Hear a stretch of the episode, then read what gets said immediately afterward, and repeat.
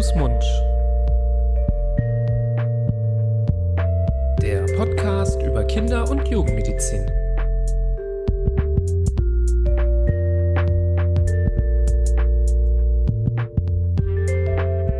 So, ihr Lieben, hallo und herzlich willkommen zu einer neuen Folge von Hand, Mund, eurem Podcast über Kinder- und Jugendmedizin.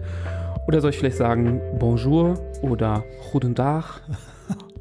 Bist du ganz international heute? Heute wird es ja auch ein bisschen international. Ihr versteht auch vielleicht später, worum äh, oder warum und worum es geht. Ähm, ich äh, wollte deswegen äh, hier International schon eröffnen.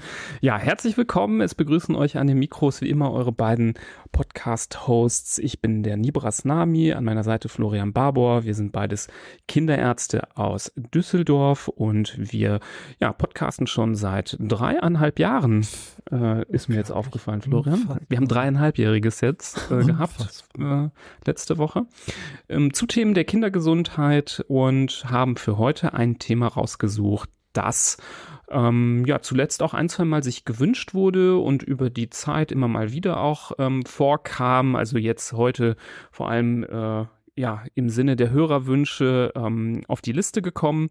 Und es soll um das Thema Vitamin K und vor allem die Vitamin K-Prophylaxe ähm, gehen am Anfang des Lebens. Ähm, womöglich gibt es natürlich Eltern, die das schon hinter sich haben, für die das vielleicht interessant ist für folgende weitere Kinder. Ähm, vielleicht habt ihr euch auch noch nie Gedanken darüber gemacht. Da kommen wir ja später auch zu, dass das in Deutschland auch etwas ist, was ein bisschen weniger in der Hand ist der Eltern, in anderen Ländern ein bisschen mehr in der Hand der Eltern. Ähm, aber da ähm, gibt es schon hin und wieder auch mal Verwirrungen, habe ich das Gefühl, bei Eltern, die sich Fragen stellen, wie sie es am besten handhaben und machen sollen. Und da versuchen wir heute ein bisschen ähm, Klarheit in die Sache zu bringen. Ja, mein lieber Nibras, und da bin ich ja jetzt schon gespannt auf deine Erfahrungen, die du mit diesem Thema gemacht hast. Das Dreieinhalb Jahre habe ich jetzt gewartet auf äh, diese Frage, wenn es um äh, Kinder geht. An dieser Stelle äh, etwas verspätet, aber auch in aller Öffentlichkeit herzlichen Glückwunsch zur Geburt eures äh, süßen kleinen Sohnes. Dankeschön. Äh, man sieht ihn jetzt nicht, aber ich kann es den Hörerinnen und Hörern sagen, bildlich sagen, er ist wirklich sehr süß.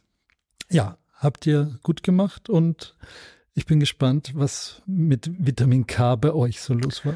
Ja, das ist äh, tatsächlich jetzt ein, tatsächlich auch vom Timing ganz gutes Thema, da das bei uns jetzt auch wirklich äh, Sache war. Und ja, ich freue mich auch, dass es jetzt auch mal losgeht, dass äh, ich die Erfahrung auch mal mit reinbringen kann. Ich habe ja bei Instagram geschrieben, jetzt steht es 4 zu 1. Ja.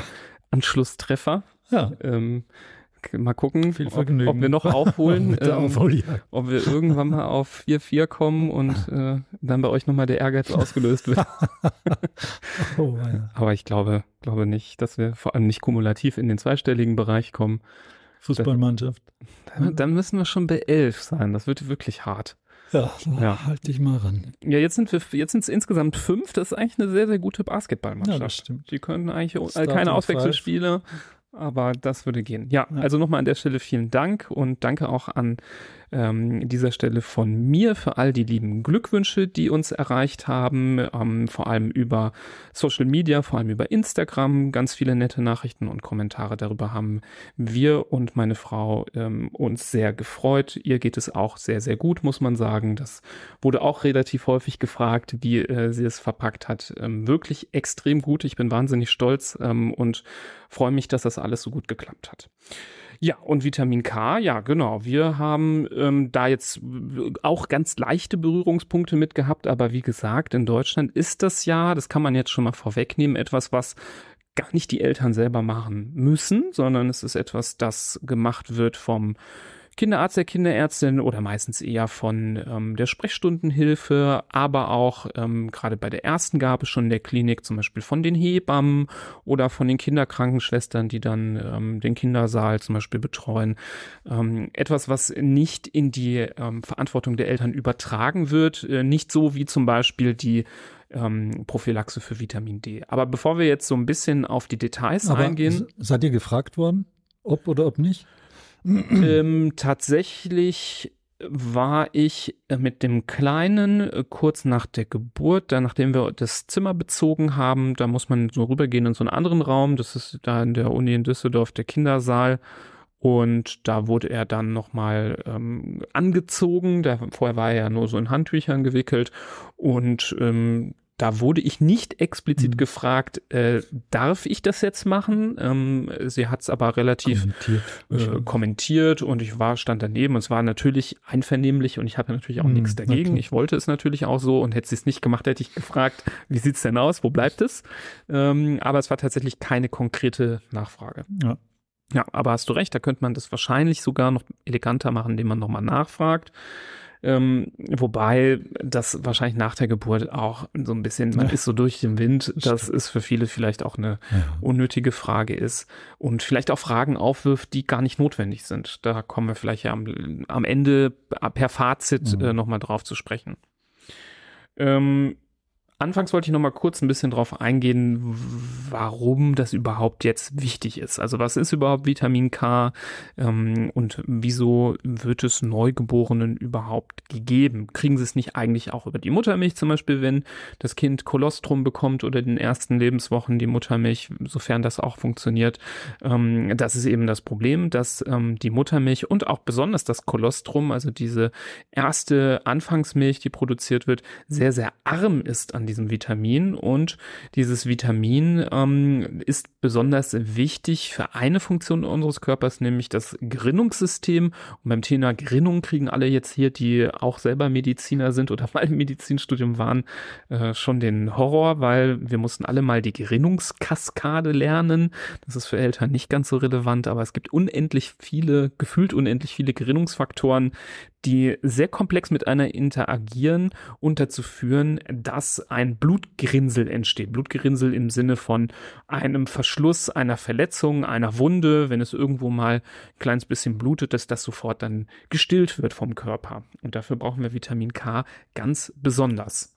Ja, und dann passiert etwas oder dann sprechen wir über etwas, was uns normalerweise nicht passiert, eigentlich loben wir ja den menschlichen Körper, den ganzen Vorgang der Geburt, das Wunder des Lebens und noch viel wunderbarer ist natürlich die Muttermilch und alles perfekt. Aber in diesem Fall und in diesem Sinne, da gibt es so einen vermeintlichen Fehler. Man glaubt ja nicht, dass die Natur wirklich absichtlich einen Fehler begangen hat, aber es scheint aus medizinischer Sicht hier einen Fehler zu geben. Nämlich einerseits stellt, der, stellt die Plazenta eine gewisse Barriere dar für dieses Vitamin K. Das heißt, es kann nicht eins zu eins vom Blut der Mutter äh, in das Blut des äh, Kindes reingemischt werden. Die Konzentration von Vitamin K im Blut des Fötus ist deutlich geringer als im Blut der Mutter. Das ist das Problem während der Schwangerschaft und vor der Geburt. Und dann im Falle äh, eines gestillten Kindes geht die Misere sozusagen weiter, denn äh, die Muttermilch, wie du gesagt hast, da ist einfach ganz wenig Vitamin K drinnen und kann so den Bedarf des Kindes, der notwendig ist, um Blutungen gar nicht erst auftreten zu lassen. Die Blutgerinnung ist ja zum einen da, um äh, vorbeugend da zu sein, damit keine Blutungen auftreten und wenn es dann eine Blutung gibt, damit sie nicht mehr werden, damit das wieder der Defekt wieder äh, geheilt werden kann sozusagen. Also dafür ist einfach zu wenig Vitamin K dann auch auf dem Weg über die Muttermilch zum, äh, zum Neugeborenen unterwegs. Und insofern ist Stillen diesbezüglich, gäbe es diese Vitamin K-Prophylaxe, über die wir gerade sprechen, nicht, wäre es sogar quasi ein Risikofaktor im hm. Vergleich zur Säuglingsmilch, äh, zur Ersatznahrung. Hm. Genau, also das ist eine Errungenschaft der Forschung, dass manchmal sogar Dinge aufgedeckt werden, die eben nicht von der Natur perfekt gelöst werden. Und so hat man das eben beim Vitamin K dann auch irgendwann gemerkt, denn so Blutungen bei Neugeborenen, ähm, so losgelöst von der Vitamin K-Prophylaxe, also sagen wir mal, spulen wir mal 50, 60 Jahre zurück, waren mal gar nicht so selten. Ähm, Im Schnitt äh, sogar bei eins von circa 300 Neugeborenen kam es zu Blutungen. Nicht alle Blutungen natürlich so, dass sie lebensbedrohlich sind. Es können auch mal ja einfach Blutabgänge im äh, Darm sein, dass da Blut im Stuhl ist ähm, und in der Windel auftaucht. Aber natürlich auch relevante Blutungen, die ähm, lebensbedrohlich sein können oder die ja Körperfunktion für das weitere Leben stark beeinträchtigen können. Ähm, allen voran das, was wir besonders fürchten, die Hirnblutung, die ähm, natürlich lebensbedrohlich sein kann, aber auch ähm, zu ja, Behinderungen führen kann, die ein Leben lang begleiten. Je unreifer die Kinder sind, auch umso höher dieses Risiko, aber auch Reifgeborene können eine solche Blutung erleiden. Und 1 zu 300 ist schon wirklich sehr, sehr hoch. Ähm, und nachdem man erkannt hat, dass hier ein Problem vorliegt und mit diesen Prophylaxen begonnen hat, und da waren, glaube ich, in den 60er Jahren die Amerikaner so die ersten, die das gemacht haben, konnte man die Rate an solchen Blutungen auf 1 zu 300.000 ähm, runter reduzieren. Also extrem toller Effekt, ähm, Zahlen, die man sich heutzutage wünschen würde bei Maßnahmen, die wir heute erforschen, dass sie so effektiv einschlagen, also dass man ähm, ein solches, äh, solchen extremen Rückgang ähm, äh, erreichen kann, ist wirklich äh, großartig gewesen, hat ganz, ganz viele Kinder vor lebenslangen Problemen oder vielleicht sogar dem Tod bewahrt.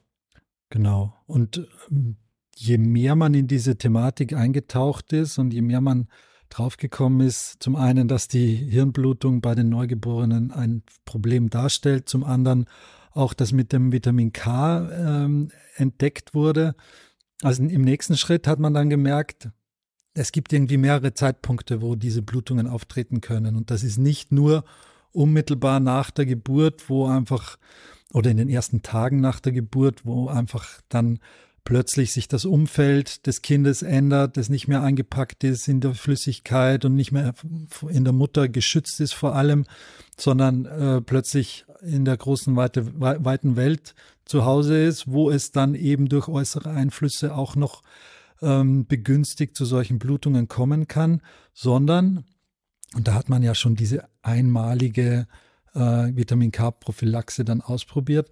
Aber im Zuge dessen ist man dann drauf gekommen, es gibt später auch noch mal einen Zeitpunkt, wo diese Blutungen vermehrt auftreten können, so dass man gesehen hat, dass dieses Vitamin K-Problem ein längerfristiges ist und nicht nur ein Problem der ersten Stunden oder Tage.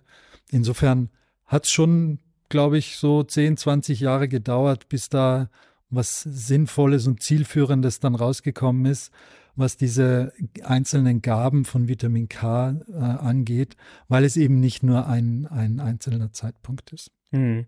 Ja, ganz selten, gerade bei den späteren können ja auch mal so Gallengangserkrankungen dahinter stecken. Das ist aber was sehr, sehr Seltenes, weil die Gallensäuren eben wichtig sind dafür, um äh, ja, äh, fettlösliche Vitamine auch in den Körper aufzunehmen. Ähm, das aber nur so am Rande.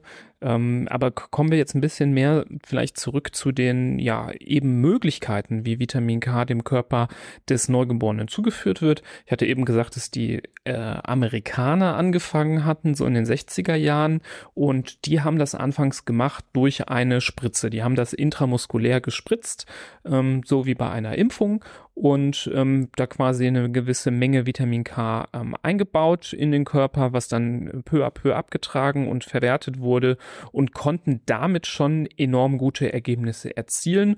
War natürlich für die Kinder etwas unangenehm, ähm, dass sie eben relativ am Anfang des Lebens schon so eine Spritze bekommen mussten. Ähm, das äh, war etwas, wo man schon direkt überlegt hat, kann man das nicht irgendwie besser lösen? Und, das muss man auch zu sagen, oder kommen wir vielleicht, vielleicht doch eher ein bisschen später dazu, da gab es noch so, ein, so, eine wissenschaftliche Veröffentlichung 1992, die das auch in Frage gestellt hat, ob das gut ist, das intramuskulär zu spritzen. Ähm, das würde ich aber am Ende, glaube ich, nochmal erzählen. Und deswegen gab es relativ früh schon Bemühungen, das Ganze ähm, umzustellen auf ähm, ja, orale Gaben, also dass man dem Kind äh, Tropfen gibt und keine, keine Spritze. Und so hat sich in Deutschland es etabliert, dass man ähm, gesagt hat, wir geben zwei Milligramm Vitamin K oral an drei Zeitpunkten. Und diese drei Zeitpunkte, das ist einmal quasi direkt nach Geburt, was wir gerade besprochen haben, ähm, was da äh, im Kindersaal passiert ist, wo auch nicht immer direkt gefragt wird. Ähm, kann also, wie gesagt, sein, dass man es gar nicht mitbekommen hat, aber es passiert auf jeden Fall und es wird auch im gelben Heft abgezeichnet, dass es wirklich passiert ist. Ähm, das zweite, zweite Zeitpunkt ist die U2-Untersuchung, also dritter bis zehnter Lebenstag. Und die dritte und letzte Gabe in Deutschland ist bei der U3, ähm, also mit vier bis sechs Lebenswochen. Ähm, und das hat sich als hocheffektiv gezeigt. Da gab es 19 97 bis 2002 eine sogenannte SPET-Untersuchung. SPET sind so äh, ja, ähm, Forschungsvorhaben, wo, ja, sagen wir mal, seltenere Sachen untersucht werden. Da wurde dann geschaut, unter dieser Prophylaxe, wie häufig treten dann noch Blutungen auf. Dann werden die ganzen Kliniken in Deutschland abgefragt, hattet ihr eine Blutung ähm, bei einem Neugeborenen? Ja, nein. Und dann werden, werden die Fälle gemeldet. Und ähm, daraufhin hat man gesagt, okay, die Inzidenz darunter liegt bei ungefähr 0,4 pro 100.000 Fällen. Also wenn man es hochrechnet, so was ich hier gesagt habe, ungefähr die 1 zu 300.000, 1 zu 200 250.000, äh, wenn man es quer rechnet. Ähm, also auch ein ähm, klarer Nachweis, dass diese Methode sehr, sehr effektiv ist.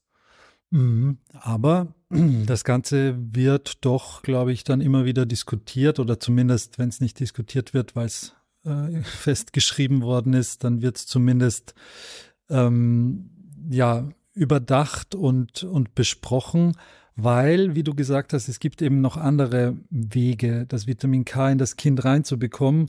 Und bei diesen Untersuchungen, die dann angestellt werden, die geschaut haben, wie viel Blutungen gibt's mit dieser äh, Strategie, wie viele Blutungen gibt's ohne diese Strategie, da kommt raus, dass die intramuskuläre Gabe, ja, eigentlich, da muss man jetzt ein bisschen ähm, vorsichtig sein, eigentlich mindestens genauso gut ist wie die orale Gabe und Hirnblutungen beispielsweise sehr gut und beinahe ausnahmslos dann auch verhindern kann.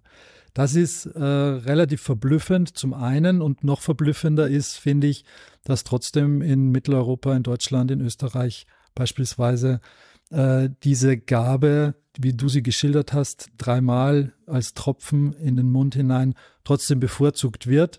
Das liegt einfach daran, glaube ich, dass, oder nicht glaube ich, sondern es ist auch so, dass natürlich für Eltern das bisschen einfacher ist äh, zu akzeptieren, dass dem Kind da zwei Tropfen reingeträufelt werden, als wenn ich sage, ich muss jetzt in ein Neugeborenes in den Muskel hinein ein Medikament applizieren. Also die Eltern sind eher dafür zu gewinnen, dass sie da äh, mitmachen. Und nichtsdestotrotz, bei allem, was im Körper durch die Haut piekst, äh, gibt es das theoretische Risiko von Komplikationen, dass sich was entzündet, dass es ein Trauma gibt oder ähnliches. Insofern ist die äh, Gabe in den Mund, die orale Gabe sicherlich besser verträglich, wirksamer ist möglicherweise sogar die intramuskuläre Gabe. Mhm. Ja, wobei man, finde ich, immer äh, wenn wir da in dem Bereich sind von unter einem pro 100.000 Fälle, wird es ja. wirklich auch sehr, sehr schwierig zu vergleichen. Ja, ähm, da braucht stimmt. man wirklich unfassbar große Kohorten und doch länger, sehr lange äh, Beobachtungszeiträume, um das wirklich gut miteinander vergleichen zu können. Es reicht auch, dass einer mal irgendwo was falsch macht und dann ist das Ganze so ein bisschen verfälscht. Ähm, ich glaube, man kann zusammenfassen, dass es vor allem sehr gleichwertig ist. Die Amerikaner und die Australier machen das ja auch weiterhin so mit der äh, intramuskulären Gabe. Ähm, und sich eben beides so durchgesetzt hat äh, als verschiedene Strömungen, ähm, ist ja natürlich nachvollziehbar, dass man dem Kind den Stich äh, ähm, ja, äh, ersparen möchte, wenn man jetzt vor die Wahl gestellt werden würde zwei Stunden, eine Stunde nach Geburt völlig verschallert. Soll ich es jetzt spritzen oder soll ich es in den Mund träufeln? Es ist übrigens äh, 0,4 pro 100.000 gegenüber 0,5 pro 100.000 jetzt so äh, geschätzt. Ähm, mhm. äh, macht das für Sie einen Unterschied? Dann würden, glaube ich, alle sagen, ähm, ja, nehmen wir es einfach äh, zum Schlucken. Ja. Ähm, ja, deswegen ganz, ganz schwierig, mhm. da in dem Bereich noch äh, so eine Trendschärfe hinzubekommen. Aber wollen wir vielleicht mal auf die anderen europäischen ähm, Schemata eingehen, wie es gegeben wird, denn danach wird immer wieder gefragt und vielleicht an dieser Stelle dann doch jetzt mal die Erklärung, wieso danach gefragt wird. Ähm, es gab eben so ein bisschen Unruhe beim Thema Vitamin K 1992. Da wurde ein ähm, Paper, eine Studie veröffentlicht von der Forschungsgruppe rund um einen Herrn Golding und darin wurde untersucht der Zusammenhang zwischen intramuskulärer, also gespritzter Vitamin K-Gabe und dem Risiko für eine Leukämie.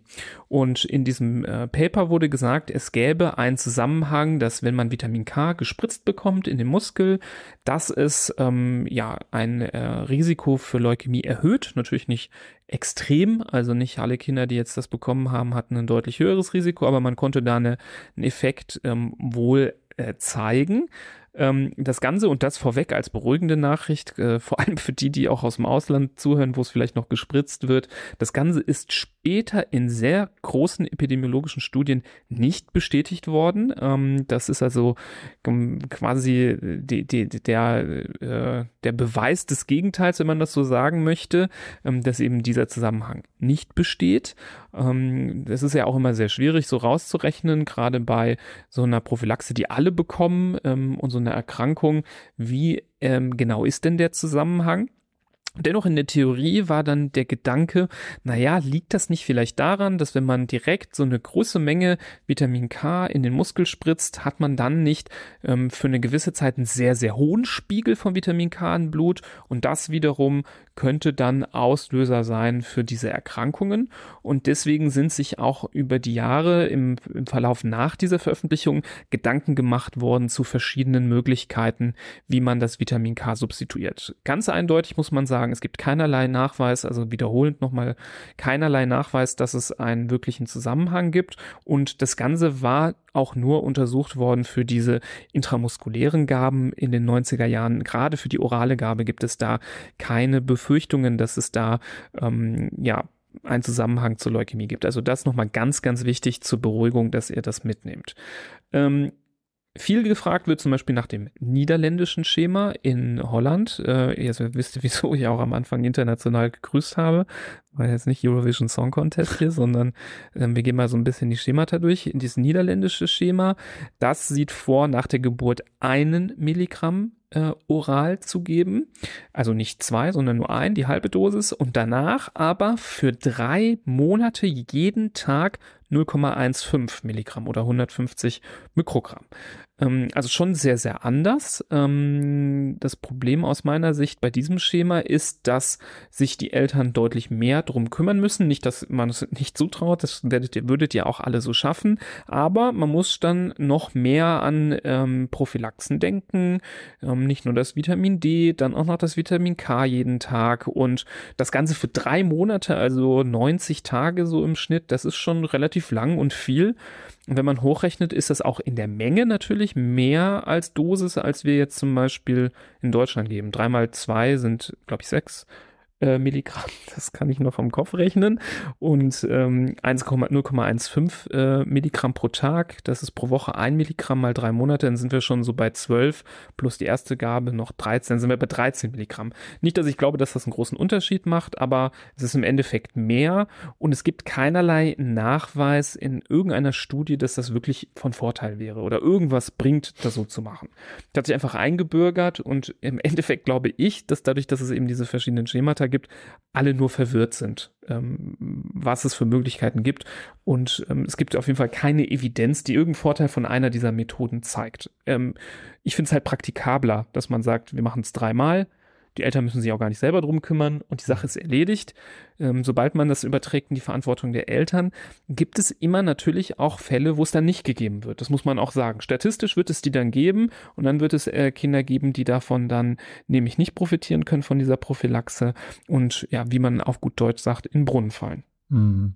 Ja, das ist nicht nur dann in der Verantwortung, also es ist irgendwie beides das Gleiche. Es ist in der Verantwortung der Eltern und die Eltern haben plötzlich das Gefühl, dass sie es entscheiden müssen oder in der Hand haben, ob ihr Kind jetzt zum Beispiel eher eine Hirnblutung bekommt oder nicht, wenn sie sich jetzt für das Falsche entscheiden, für das deutsche Modell oder das niederländische oder doch das aus Dänemark.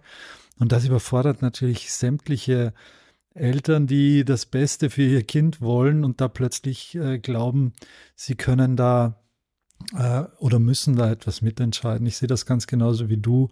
Es ist eigentlich äh, am besten, man kriegt es gar nicht mit und es ist bewiesen, dass es notwendig ist. Das ist mal das, die, der Hauptpunkt. Wir wissen, an welchen Zeitpunkten äh, dieses Medikament gegeben werden soll, damit es bestmöglich prophylaktisch wirkt, nämlich dass keine Blutungen auftreten. Und alles andere sind jetzt Nuancen, die für den Einzelfall gar nicht, gar nicht wirklich bedeutend sind. Es spielen so viele andere Faktoren auch noch mit. Wir wissen, dass gerade die Lebererkrankungen oder die vorübergehenden Beeinträchtigungen der Leberfunktion eine ganz wichtige Rolle spielen, sowohl mit Vitamin K als auch ohne Vitamin K, was Blutungen angeht. Und das, das weiß man meistens zu dem Zeitpunkt gar nicht. Ich will da jetzt gar keine Angst machen und äh, gar nicht tiefer in dieses Thema reingehen. Aber äh, es, ja, es gibt ein etabliertes Schema, daran sollte man sich halten. Das sollte man, wenn es nach uns geht, aus kinderärztlicher Sicht auch nicht in Frage stellen, weil das ist gut und wichtig, dass das gemacht wird. Und im Übrigen, wenn man sich vielleicht fragt, ja, wenn das Kind jetzt noch ein anderes Problem hat, beispielsweise, dass es zu früh zur Welt gekommen ist oder dass es mit einer anderen Grunderkrankung zur Welt gekommen ist, was ist denn dann? Braucht es dann auch Vitamin K oder kann man sich das sparen oder braucht es mehr?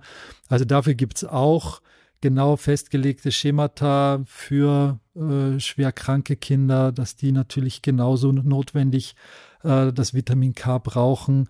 Die bekommen es dann meisten, meistens eben intramuskulär gespritzt, weil sie es vielleicht äh, in ihrer derzeitigen Situation dann nicht durch den Mund nehmen können, schlucken können.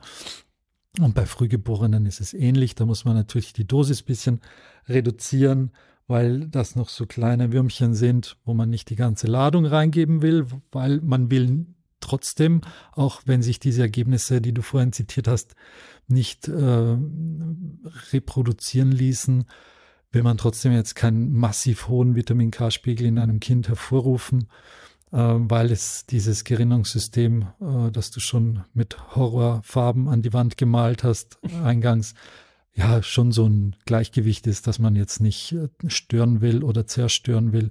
Insofern äh, nur so viel wie möglich, weil viel hilft viel, ist in dem Fall auch nicht angebracht. Ja, ja, sehe ich genauso.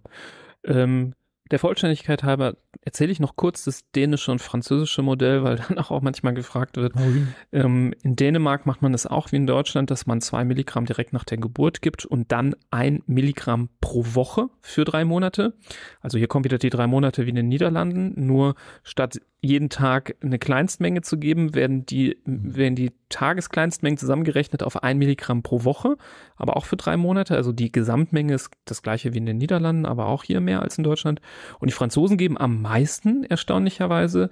Die geben zwei Milligramm direkt nach Geburt, wie wir es von hier kennen, zwei Milligramm am dritten Lebenstag, also auch so ein bisschen wie bei der U2, aber nicht mit der Option dritter bis zehnter Lebenstag, sondern wirklich dritter Tag fest und dann sogar zwei Milligramm jede Woche für drei Monate. Also da kommt man auf die ähm, mit Abstand höchste Menge. Ähm, und das finde ich dann doch wirklich sehr erstaunlich, wieso man sich entscheidet, in Frankreich so viel zu geben, wenn man sieht, dass äh, kurz hinter der Grenze in Deutschland dreimal zwei Milligramm ausreicht, um so gute, tolle Ergebnisse zu erzielen. Ist mir nicht ganz klar. Kenne ich leider auch niemanden, der dort irgendwie tätig ist, der mir das jetzt erklären könnte. Ähm, wenn da jemand am äh, Gerät sitzt und hier zuhört, der da ein bisschen mehr Einblicke hat, meldet euch gerne, würde uns sehr interessieren. Aber aus unserer Sicht absolut ähm, ja unnötig, da so viel zu geben tatsächlich. Also summa summarum ist mir wichtig, dass ihr nicht verwirrt seid durch die vielen Schemata, die wir hier besprechen, sondern das als Information sieht, die vielleicht von vielen von euch auch gefragt wurde, aber nochmal mitnehmt, dass unsere klare Empfehlung ist, das deutsche Schema zu machen, nicht weil wir Lokalpatrioten sind, äh, du, du schon gar nicht. Deutschland äh, Gibt es eigentlich ein österreichisches Schema? Nee, das in Österreich wird es gemacht wie in Deutschland, glaube ich. Ne? Umgekehrt. In Deutschland wird es gemacht wie in Österreich. Ah ja, ja okay. Alles klar, das, den, den, äh, den Pokal geben wir dir gerne. Ähm, Der einzige. Es liegt nicht an Lokalpatriotismus, dass wir das deutsche Schema äh, ähm, bevorzugen, aber es ist, fand ich, das einfach das Praktikabelste. Es wird dokumentiert im gelben Heft, es ist also abgesichert, dass das nicht vergessen wird. Eltern müssen eine Sache weniger sich drum kümmern in einer Phase im Leben, wo man sowieso schon äh, alle Hände voll zu tun hat mit Eingewöhnungen, ähm, mit Windeln wechseln, auch schon mit einer Vitamin D-Prophylaxe, die man selbstständig machen muss. Also schon viele Dinge, die einem durch den Kopf schwirren. Ähm,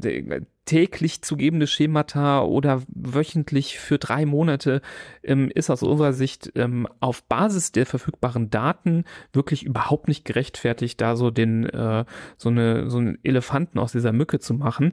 Ähm, deswegen für uns von uns äh, aus die klare Empfehlung auf Basis der Daten das deutsche Schema zu fahren. Sollte es natürlich in Zukunft irgendwelche neuen Daten geben, die von irgendwas äh, ähm, neuen berichten, was für oder wieder ähm, eines dieser Schemata spricht, berichten wir das gerne.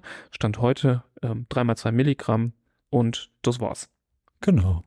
Wir hoffen, dass die Folge eure Fragen zum Thema Vitamin K beantwortet hat ähm, und euch ja vor allem eine ähm, Entscheidungshilfe oder eine Beruhigung äh, bietet für dieses Thema. Leitet sie auch gerne an andere Eltern weiter, die sich vielleicht auch diese Frage stellen, die auch ähm, vielleicht sich durch die verschiedenen Schemata, die durchs Internet auch gerne schwirren und durch irgendwelche Foren haben verwirren lassen. Äh, vertraut auch euren Kinderärzten und Kinderärztinnen, die euch sicherlich ähm, zum deutschen Schema auch raten werden.